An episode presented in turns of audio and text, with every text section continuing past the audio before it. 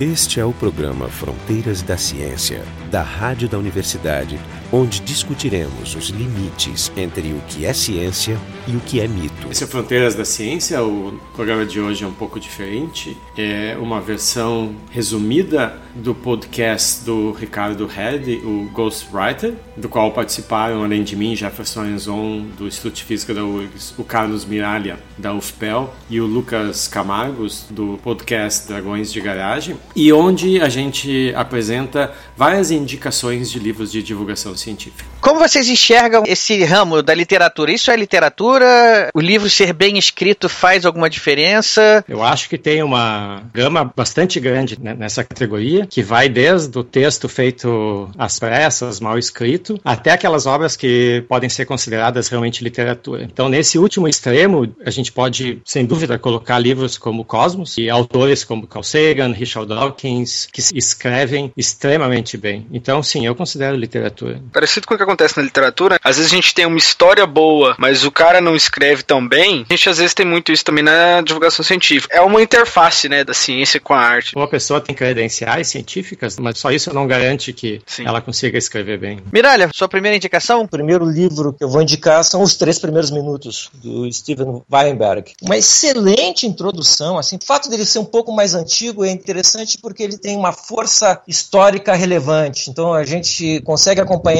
muito bem o surgimento, assim, a consolidação da cosmologia moderna e reforçar uma ideia de que a, a ciência teria autoridade de pegar todas aquelas nossas ambições de conhecer nossas origens. Isso estaria só, digamos, nas mãos das religiões ou então dos mitos que atravessam as culturas. Ele vai dizer que não. Agora, inclusive a própria ciência pode nos mostrar como era a nossa realidade nas suas origens. E isso fazendo uma apresentação minuciosa de todos os elementos de ciência, de descobertas assim que estão envolvidos e da apresentação das teorias mais relevantes, que seriam a teoria da relatividade e a mecânica quântica, de uma forma magistral. Embora esse seja um livro de 1977, pré-energia escura, pré-matéria escura, é uma excelente introdução assim ao modelo padrão. Steven Weinberg, ele é Nobel de Física e é um dos responsáveis por uma das teorias unificadas que a gente tem hoje, que unificou a, a força fraca com o eletromagnetismo. Vamos continuar aqui nossa primeira rodada de indicações. Lucas Camargos. Na mesma ideia dos três primeiros minutos aí, pensei em falar do A Dança do Universo, do Marcelo Glazer, que é um físico brasileiro, é professor aqui nos Estados Unidos. O último livro dele, esse. Ilha do Conhecimento. A, a Ilha do Conhecimento. Não, ele não só conhece física, mas como ele tem um conhecimento bastante sólido, assim, de coisas muito importantes da filosofia. E ofereciam, oferece uma disciplina aqui hum. nos Estados Unidos, que é física para poetas. Poetas é entre aspas, né? Ele ensina é, conceitos da física, da história da ciência para pessoas com uma formação diferente dele, que às vezes tem mais conhecimento de filosofia. Então acho que ele pega mais humildade quando a gente conversa uhum. com alguém de outra área, assim, que a gente tem muito mais a aprender, né? E, e é o caso, eu acho, do Dança do Universo, mas ele faz um grande apanhado inicial da história dos mitos de criação da humanidade, como diferentes povos concebiam o início de tudo, né? O início do universo, o início do cosmos, o início da vida, tentando classificar os diferentes tipos, assim, e até ele chegar no nosso mito de criação moderno, digamos assim, que é o Big Bang, que é a teoria da evolução. É muito bacana essa transição que ele vai fazendo, né? Pela história da ciência, né? E pelo acréscimo do método científico, que é uma coisa que foi sendo construída com o tempo, que não estava presente durante todo o tempo em todas as civilizações humanas. Até no Dragões de Garagem, nosso primeiro episódio de resenha de livro foi sobre o Dança do Universo. Ele é o grande divulgador de, de ciência no Brasil. Tem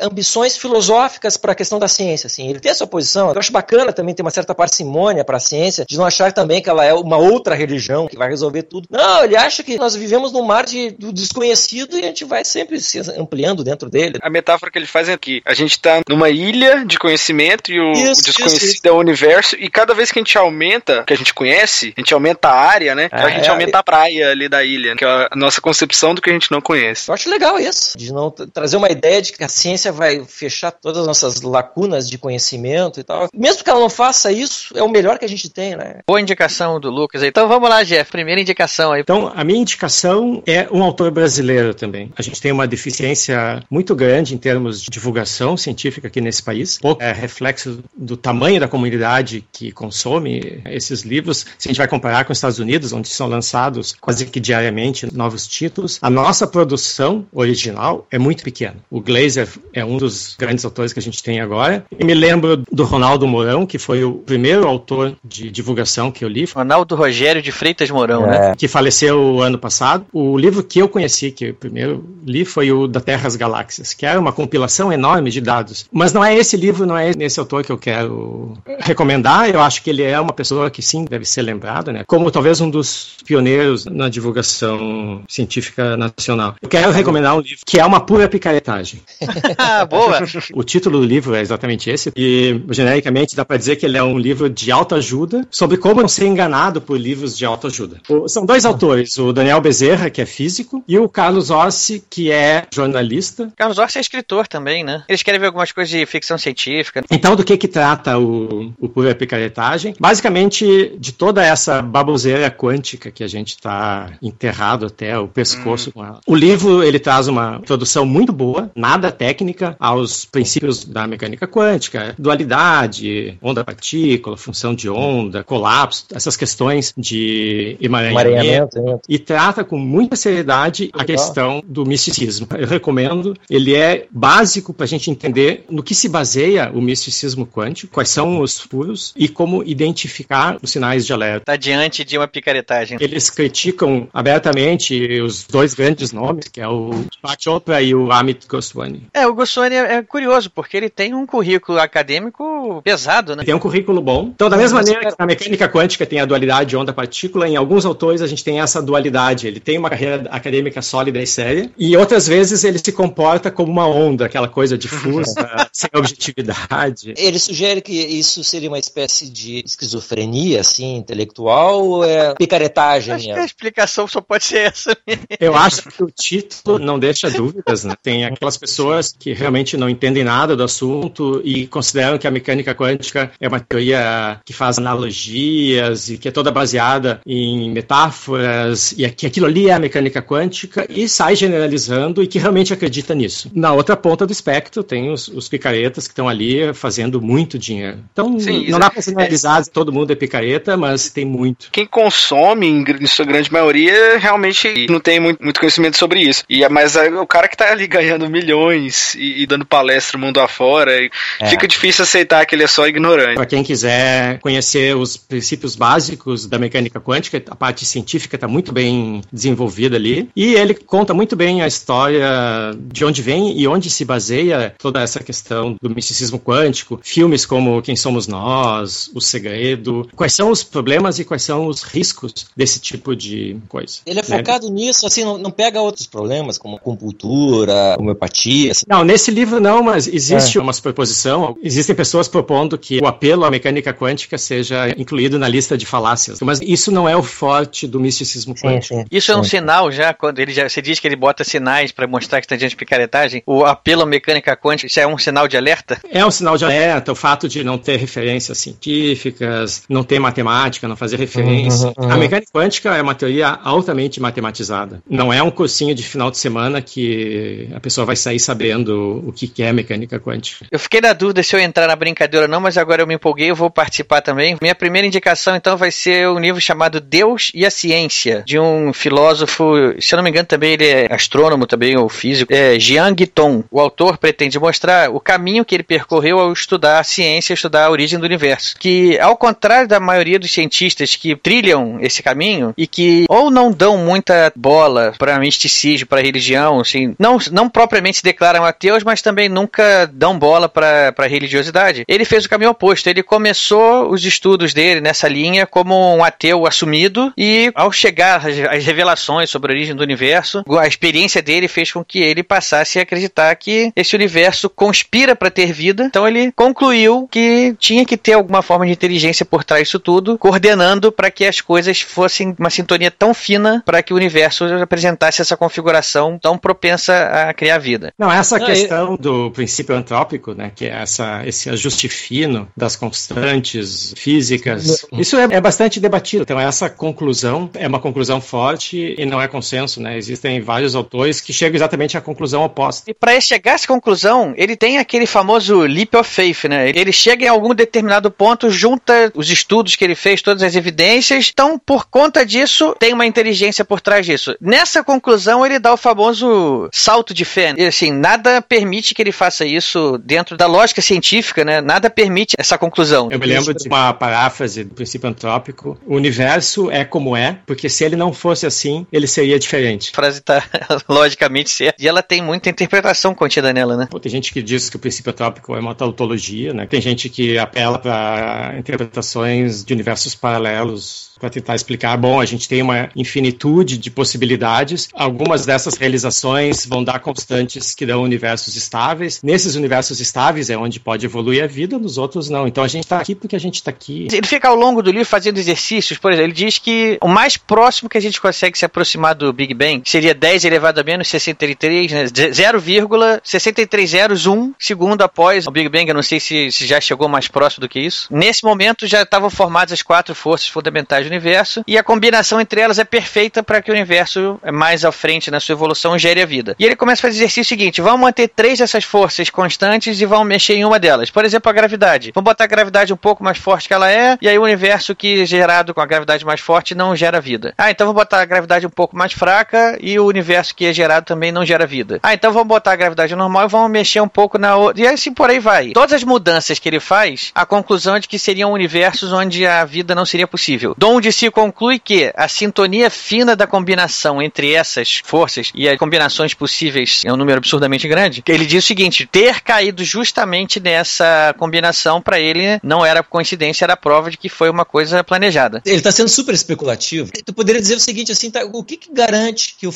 o, fato, digamos que a gravidade já tem uma força menor, não venha desencadear o surgimento de vida assim em outras circunstâncias que não a nossa terrena, que teria outro tipo de combinações? Digamos que tu muda a força forte ou fraca, depois de alguns bilhões de anos a vida aparece dentro das estrelas, sabe? E aí os habitantes dentro das estrelas vão dizer assim, ó, vejam só, o universo ele criou circunstâncias tais assim que a vida só poderia ter surgido para nós aqui. E esse é. argumento de que os valores das constantes eles são bem ajustados, mesmo isso é debatido. Eu lembro que tem um, um outro físico que também faleceu, acho que ano passado, que é o Victor Stenger, que tem inclusive um livro só rebatendo o que ele chama da falácia desse ajuste fino. Ele argumenta que esse ajuste fino não é tão fino, as incertezas que a gente tem nas próprias teorias são bastante grandes, é realmente esticar o argumento para ele encaixar no, no, que eles querem. Também tem uma coisa de pensar a vida assim como quase como se fosse algo sobrenatural, quase que impossível de acontecer, só um milagre para a vida ter dado. Acho que tem um pouco desse ranço ainda assim de vitalismo por trás, assim. E quando ele mais ou menos conclui isso, que toda essa conformação é única e só pode ter vindo de uma inteligência superior que estava programando isso tudo, a minha, a minha dúvida que surgiu nesse momento foi o seguinte: quem disse que essa é a única tentativa do universo até agora? Se tu levar em conta é a possibilidade dos multiversos, existe um número infinito de universos, bom, aí pode tudo. Tu vai ter todas as combinações possíveis de constantes, algumas vão dar universos estáveis, outras não. Vamos então para nossa segunda rodada? Eu vou sugerir exatamente um livro de história da astronomia e pegando talvez uma pergunta que traz uma inquietação cosmológica pela sua simplicidade, é um livro que se chama A Escuridão da Noite, um enigma do universo, escrito por um astrônomo chamado Edward Harrison. Ele começa assim com um problema que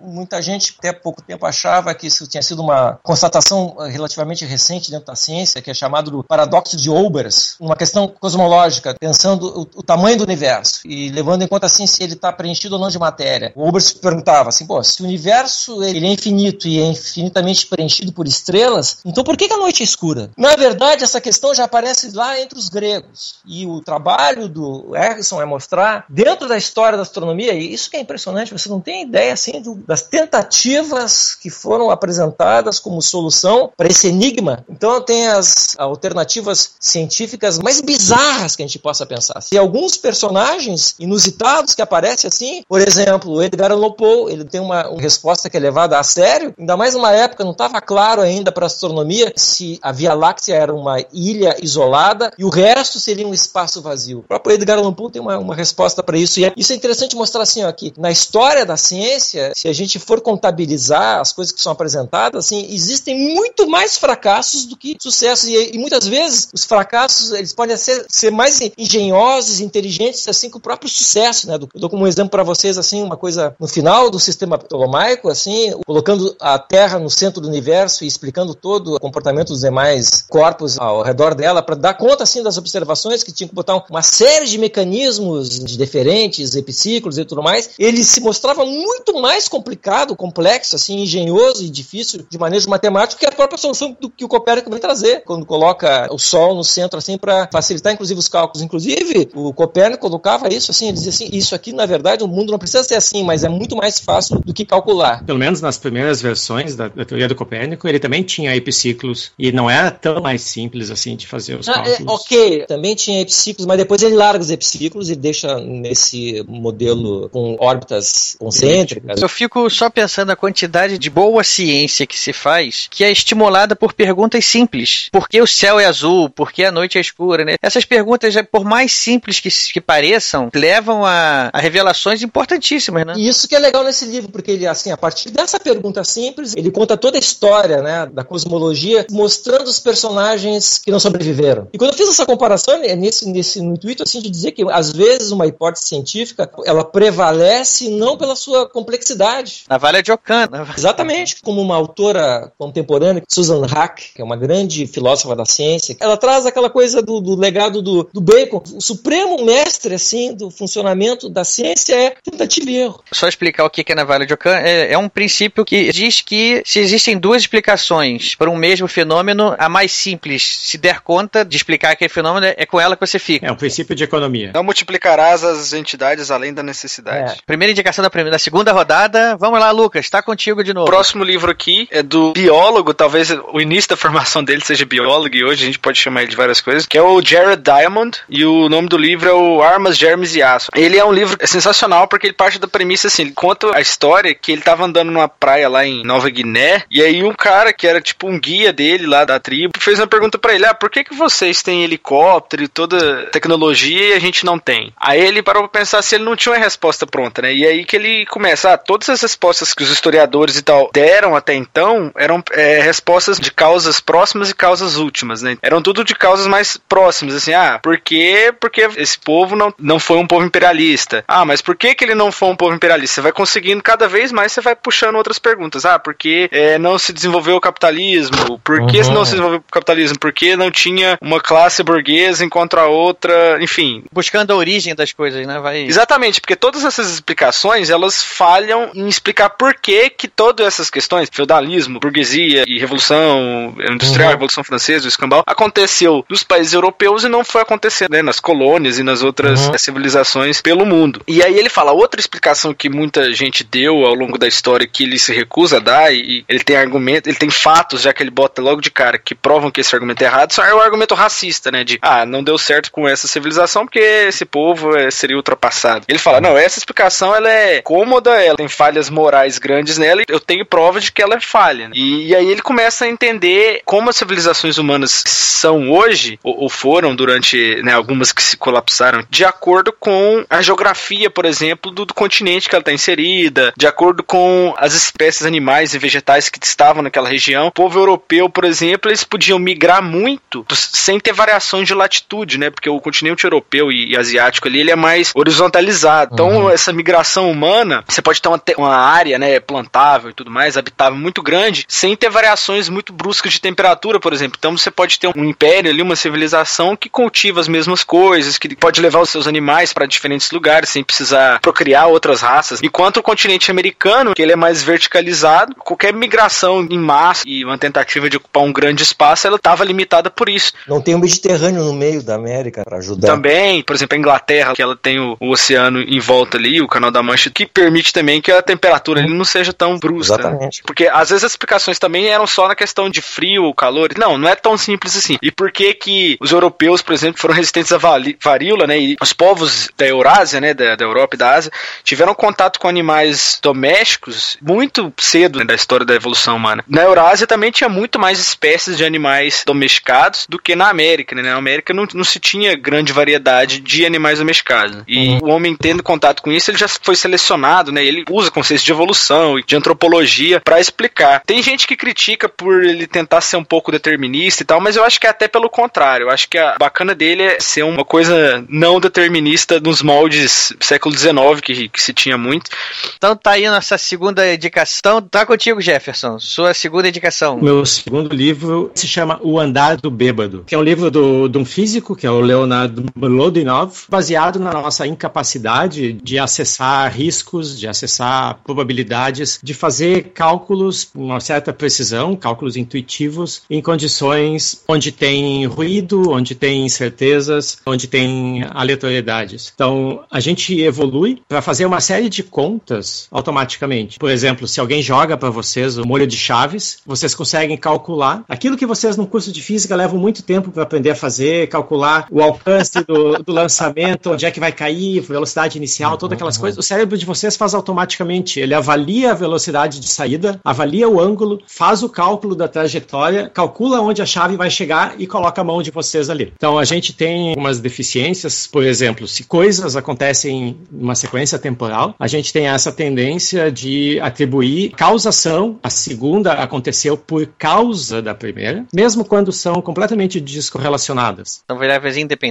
Outra capacidade nossa é detectar padrões, o que é muito útil se a gente está tentando sobreviver numa savana e tu vê as folhas balançando. É melhor tu reconhecer esse padrão como sendo algum bicho que vai te pegar e sair correndo, do que dizer, não, são folhas balançando. Porque se não forem folhas balançando, aqui teus genes vão desaparecer da população. Então a gente cria esses mecanismos de atribuir uma característica de agente para coisas aleatórias. A gente identifica padrões quando não existem. Então tem uma série de padrões psicológicos que têm sido estudados e que nos trazem algumas dificuldades hoje em dia. O livro trata de todos esses problemas e discute um pouco as consequências. Um exemplo clássico, onde ele mostra que a gente realmente não consegue calcular probabilidades, é o problema de Monty Hall. Então são três portas, atrás de uma dessas portas tem um prêmio, as outras estão vazias. Então a pessoa vai lá e ele diz: escolhe uma porta. E a pessoa escolhe, por exemplo, a porta 1. Ele sabe onde é que está o prêmio. Então ele pega uma das outras portas que está vazia e abre. E ele pergunta para a pessoa: tu quer ficar com a tua primeira escolha ou tu quer trocar de porta? O que, que a nossa intuição diz? Nossa intuição diz: bom, são duas portas, uma tem o prêmio, outra não tem o prêmio, 50%. Então eu vou ficar com a minha primeira. Teoricamente não faz diferença eu mudar de porta. Intuitivamente parece que não faz. E a intuição das pessoas é dizer que não, não faz, faz, diferença. Né? E a tua tendência é dizer: bom, eu vou ficar com o meu primeiro palpite, porque depois eu vou me arrepender se eu trocar. Se tu vai fazer o cálculo, a resposta é: eu tenho dois terços de chance de estar na outra porta e um terço de chance de estar naquela porta que eu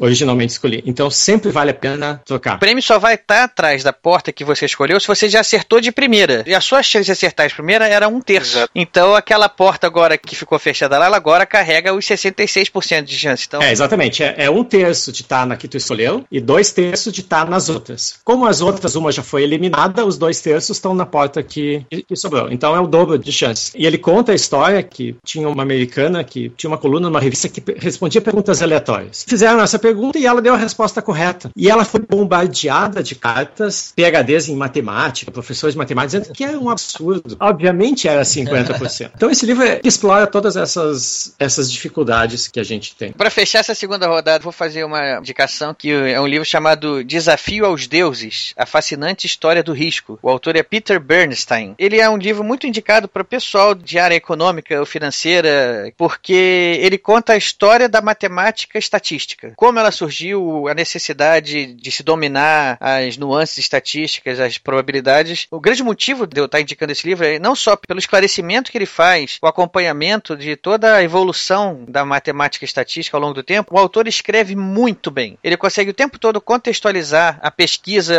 aonde tinha levado ao momento atual, as necessidades de entendimento da época. É um grande passeio pela história da matemática estatística, sempre com exemplos cotidianos e exemplos práticos. Então, assim, eu acho que é um livro cheio de méritos. Então, deixa eu fazer uma subdica que pega um pouco o meu livro anterior e esse teu. O Daniel Kahneman, ele é um psicólogo que ganhou o Nobel de Economia e ele tem um livro chamado Pensando Rápido e Devagar, que são esses dois processos que a gente tem, um processo rápido, uma resposta rápida para situações de perigo, que a gente faz um cálculo intuitivo, e depois aquele outro processo numa escala de tempo bastante maior, mais longa, quando a gente tem a possibilidade de refletir conscientemente sobre os problemas e, e dar uma solução um pouco diferente. Então ele, ele descreve bem esses dois processos, como que eles interagem, interferem na nossa vida cotidiana. Bom, vamos lá então para nossa terceira e última aqui rodada de indicação. Eu já vou te dizer qual é o título, né? Respostas científicas para perguntas absurdas. Que na verdade o título maior é EC, do Randall Munro. O autor do livro é uma celebridade nos círculos nerd da internet, porque ele é o autor de um cartoon que se chama XKCD. Se a gente tirar as histórias, poderia pensar nesse livro assim como uma espécie de ficção científica, no sentido de que ele propõe situações que não existem, mas o que, que deve, o que, que aconteceria se a gente concebesse realmente essas circunstâncias? Então, assim, condições inusitadas. O que, que tu deve fazer para poder se aproximar de, um, de, uma bala feita pela matéria de uma estrela de nêutrons? Qual é a altitude que tu deveria lançar um bife para ele poder ser assado e ser comestível? Qual a distância que a gente deve ficar para ser morto por uma quantidade de radiação de neutrinos? E olha só, de repente, é, para explicar isso, ele traz elementos de ciência que são assombrosos. Se nós estivéssemos numa supernova, se essa estrela tivesse na distância que nós estamos do Sol, se o Sol transformasse numa supernova, nós seríamos pulverizados pelos neutrinos. É um tremendo exercício de imaginação científica. Ah, olha só as questões. Duas pessoas aqui, são duas pessoas eternas. Quanto tempo levaria para a gente se encontrar na superfície do planeta, assim, andando, dando ao acaso? Mas para explicar isso, ele, ele traz um monte de informação assim sobre matemática, sobre estatística, sobre probabilidade. Isso que é legal, sabe? Para responder essa pergunta absurda, ele traz todo o cabedal de, de, de, ciência que te faz tu pensar sobre ela e muitas vezes entender. É um absurdo, assim, de, de criatividade de ciência, sabe? E aí, é estimulante, né? O legal é que são perguntas Exatamente. estimulantes. Dando continuidade aí, Lucas, tá contigo. Vou sugerir um livro que já é mais diferente, que é o Naturalista, do biólogo Edward O. Wilson. Ele começou como um taxônomo, né, um sistemata de insetos, de formigas, né, parecido com o que eu faço. E ele tem trabalhos, assim, sensacionais na área de ecologia, né, com outros autores, e é mais conhecido pela importância na sociobiologia, que é um, um campo do comportamento animal que ele basicamente fundou, né, que é entendendo as sociedades de insetos e de outros organismos, né, não só insetos, que são animais sociais, e entendendo como estudar esses, esses animais que têm um comportamento peculiar, né, diferente de outros animais solitários. E esse livro é uma autobiografia do Wilson, mas é, ele é muito inspirador, né, falando da paixão dele de ir pro campo, de olhar os dados assim mesmo, depois mais velho, de, de tentar entender tudo aquilo que ele viu. Eu acho que é um livro que vale a pena para qualquer pessoa que quer entender como é a mente de um jovem cientista. Esse livro é muito bacana. Fica aí a terceira dica do nosso querido Lucas. Então, Jefferson, sua terceira dica. Bom, eu fiquei em dúvida de qual livro escolher. Um que eu fiquei muito tempo pensando, o Stephen Jay Gould, mas daí eu acabei optando por um livro que é mais recente. É um livro de um psicólogo inglês que se chama Richard Wiseman, Paranormalidade, porque a gente vê o que não está lá. E recomendo que vocês procurem também os vídeos dele. Ele tem um canal no YouTube, ele é mágico e apresenta uma série de ilusões, peças que nosso cérebro nos pega, mudanças de padrões que a gente não percebe. E é. esse livro, eu acho que ele é essencial na biblioteca de qualquer pessoa que preza o senso crítico, que gosta de fazer uma análise crítica de alegações paranormal. Ele analisa as causas, eh, como são feitos, e ele dá sugestões e dicas de como repetir. E quando tem experimentos, ele conta experimentos, coisas, por exemplo, que ele conta em detalhe como é que se faz leitura a frio, que é o que os, os videntes usam para extrair informação, jogando pistas e recolhendo as respostas, né, os sinais corporais, o próprio viés que a gente tem de só reconhecer os acertos e esquecer os erros. Ele tem capítulos que ele discute dessa sensação que algumas pessoas têm quando elas são ressuscitadas, depois elas têm um, um relato. Vira um, um túnel com uma luz, etc. De como tirar a tua percepção do teu corpo com mecanismos bem simples, tem a impressão de estar em outro corpo. São coisas reprodutíveis e simples de fazer. Então, ele tem um capítulo para cada uma dessas coisas, ele ensina quais são os truques, o que, que a gente deve prestar atenção. Fica aí, então, a terceira dica também do Jefferson, eu, eu vou fechar aqui, então, com o do Carl Sagan, chama-se O Mundo Assombrado pelos Demônios, a ciência como uma vela no escuro. Eu acho que esse livro é o livro que dá origem ao nome do podcast aqui do nosso querido Lucas, né, Lucas? Isso aí é meu livro de divulgação, acho favorito. Assim. Qualquer pessoa precisa ler, né? Nem cientistas, não. É todo mundo que tem um senso crítico precisa ler. Assim. Ele ensina muito, acho que, o ceticismo, né? O exemplo que ele dá dos dragões da garagem, que ele diz que qual é a diferença entre o seu Deus, não importa com qual religião esteja falando, né? mas qual é a diferença da, do Deus da sua religião para o dragão invisível que mora na minha garagem? Um dragão invisível que não tem temperatura, que eu não, não é incorpóreo, é incorpóreo, que eu não posso tocar. Exatamente. Eu, não posso... eu não tenho nenhuma maneira de provar que ele está lá, simplesmente ele está lá. Enfim, o subtítulo dele já é uma grande explicação para o que o livro é, né? A ciência como uma vela no escuro. É a mesma metáfora daquilo que você está falando do livro do Glazer, quando É ele diz que a ciência é uma ilha, né, no meio de um universo. A vela que a ciência que, que ele está dizendo é, é aquela luzinha que a gente consegue acender e a gente consegue perceber o quanto a gente está rodeado de escuridão. A escuridão é tudo aquilo que a gente ainda não sabe. Quanto mais a gente pesquisa, a gente, quando eu digo é a humanidade, vai acrescentando conhecimentos né, no nosso, na nossa bagagem, essa luz vai ficando cada vez um pouquinho mais forte. Ah, o efeito é justamente o de não da gente começar a se sentir cada vez mais sábio, mas a gente ter consciência do quanto a gente não sabe, porque a gente vê que a escuridão é muito maior, né? E não é à toa que ele se tornou, acho que talvez o maior nome de divulgação científica, no mínimo no Ocidente. Pode ser o primeiro livro de introdução à ciência. Começar por esse já é uma belíssima introdução. Esse foi então o Fronteiras da Ciência. Participaram do programa de hoje eu, Jefferson Enzon, do Instituto de Física da URGS, o Carlos Miralha, da UFPEL, o Lucas Camargos, do podcast Dragões de Garagem, e o Ricardo Red, do Ghostwriter, de onde saiu essa versão condensada, foi apresentada aqui hoje. O programa Fronteiras da Ciência é um projeto do Instituto de Física da URGS. Direção técnica de Francisco Guazelli.